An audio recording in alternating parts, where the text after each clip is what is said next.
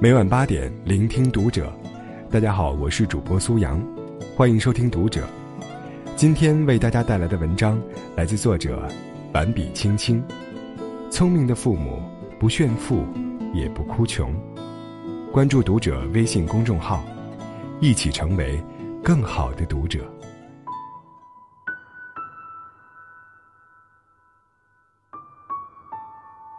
几日前去一家西餐厅吃饭。邻桌坐着两对夫妻，分别带着个七八岁的孩子，看样子像是两个家庭在聚餐。其中有一个女人，浑身珠光宝气，衣装靓丽，名牌包露着耀眼的 logo。她边吃边滔滔不绝，向坐在对面的一家三口讲述着刚刚结束的欧洲之行如何收获颇丰，买了多少奢侈品，尝了多少美食，那模样堪称神采飞扬。意气风发。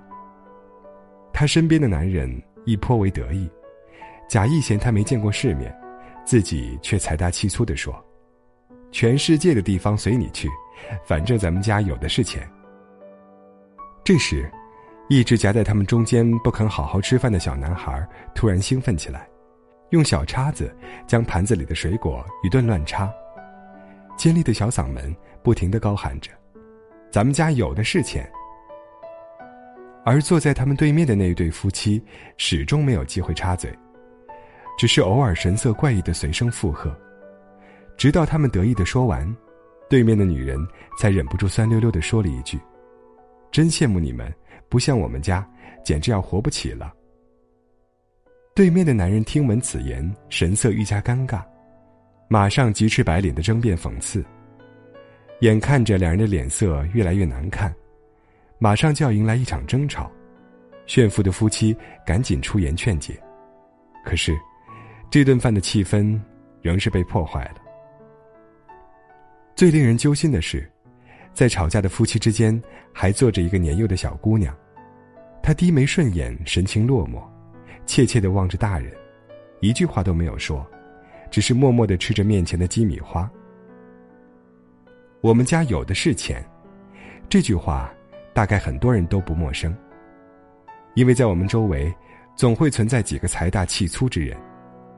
我第一次听到这句话是在十六岁，那时我在县城最好的寄宿高中读高一。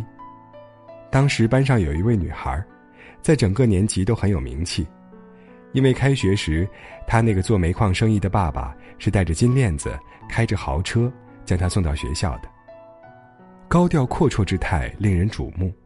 连门卫师傅都对他们格外热情。很快的，他便结识了一帮同伴，因为他有足够的钱，若是与他交好，便可以免费蹭饭，可以得到昂贵的礼物。可是他也很跋扈，经常欺负女同学。有一次，他向我同桌借作业，同桌没有借，他便气急败坏的破口大骂，侮辱的言辞不堪入耳，简直令人不敢相信。那些话是从一个十六岁的女孩嘴里说出来的，我气不过，替我同桌分辨了几句，谁料他居然想用文具盒砸我们的脑袋，还大嚷大叫道：“我要找黑社会杀了你们！我爸说了，我们家有的是钱。”那时年龄小，又是第一次离开父母寄宿于学校，因此我们都很害怕，只能求助于老师。可还没等老师调查，学校。就把他开除了，因为他喜欢上高三的一位学长，找人把情敌打成了重伤。据说他离校那天，全家出动了几辆豪车，兴师动众的将他接走，大有向学校示威的意味。如今细细想来，其实那是一起典型的校园暴力事件，主角是一个十六岁的处于青春叛逆期的女孩，但究其原因。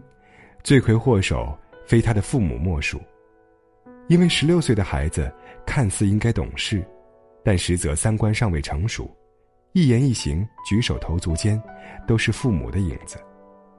想必他的家人平日里便以有钱人而洋洋自居，四处炫富招摇，崇尚金钱万能，因此他从小便在内心深深刻下了有恃无恐的烙印，所以才跋扈嚣张、任性妄为。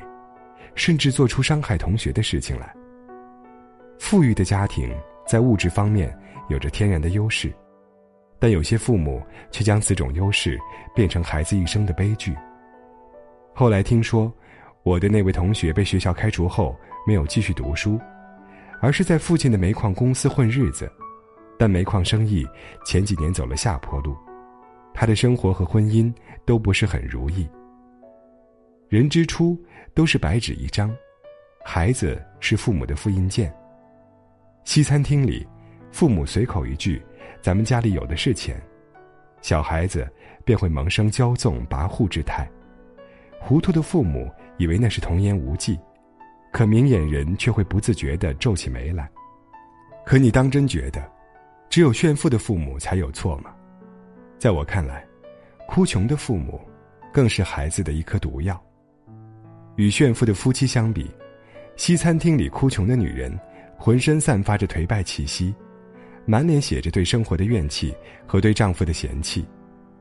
她不知道，自己随口说出的话语。飘进孩子的耳朵，是这个世界最冰冷的绝望。从他们的衣着来看，半点没有活不起的样子。也许他们并不富有，也许他们有自己的苦衷，可是，在孩子面前，有意无意的表现着自己的穷困、窘迫、不满、揶揄，最终受伤害最深的，只能是孩子。一个喜欢炫富的家庭。最容易培养出一个任性跋扈的孩子，而经常哭穷的父母，往往会将子女打造成敏感、自卑的模样。热播剧《欢乐颂》里，樊胜美的妈妈，便是典型爱哭穷的人。她习惯于对所有的亲戚朋友哭穷，习惯于到处占小便宜和抱怨，所以成年后的樊胜美虽天生美貌，性格却自卑敏感，内心毫无底气，毫无安全感。更可悲的是，待他到了大城市，有能力挣钱养家之后，他的妈妈将哭穷的矛头指向了他，不停的哭诉活不下去了，无止境的索取，最终将他压榨成城市里最卑微、最无奈的一名剩女。生活里，爱炫富的父母比比皆是，爱哭穷的父母更是层出不穷。和别人聊天，他们会说：“我要穷死了。”你们都比我强。孩子要读书，他们会说：“读书干什么？饭都要吃不上了。”和伴侣吵架，他们会说：“跟你在一起，以后都不会有好日子。”其实，哪里就那么严重了呢？只不过是父母有自己的心思罢了。可是如此尽心尽力的哭穷表演，又能得到什么呢？生活不会天降馅饼，可孩子的性格。却被硬生生扭曲了，幸福生活被截断了，原本美好的未来也被附上一层灰蒙蒙的阴影。富贵之家，常怀谨慎之心才是正道；贫寒之家，更需不卑不亢，心怀光明。古人常说“穷不扎根，富不传万代”，只有积善之家，才会有余庆。我觉得刘烨的太太安娜。对孩子的教育就堪称是典范。他从不会令孩子心存“我们是有钱人的”概念，也从不教他们认识名牌。在参加《爸爸去哪儿》时，孩子们穿的都是朴素的老布鞋，言行也格外低调。虽然大多数人都出身于普通家庭，鲜少有炫耀的资本，但至少我们可以保证不哭穷，因为良好的家风对待金钱的态度。便是不偏不倚，不卑不亢。父母之爱子，则为之计深远。为人父母，除了责任，更需智慧。而真正聪明的父母，从不会炫富，更不会哭穷。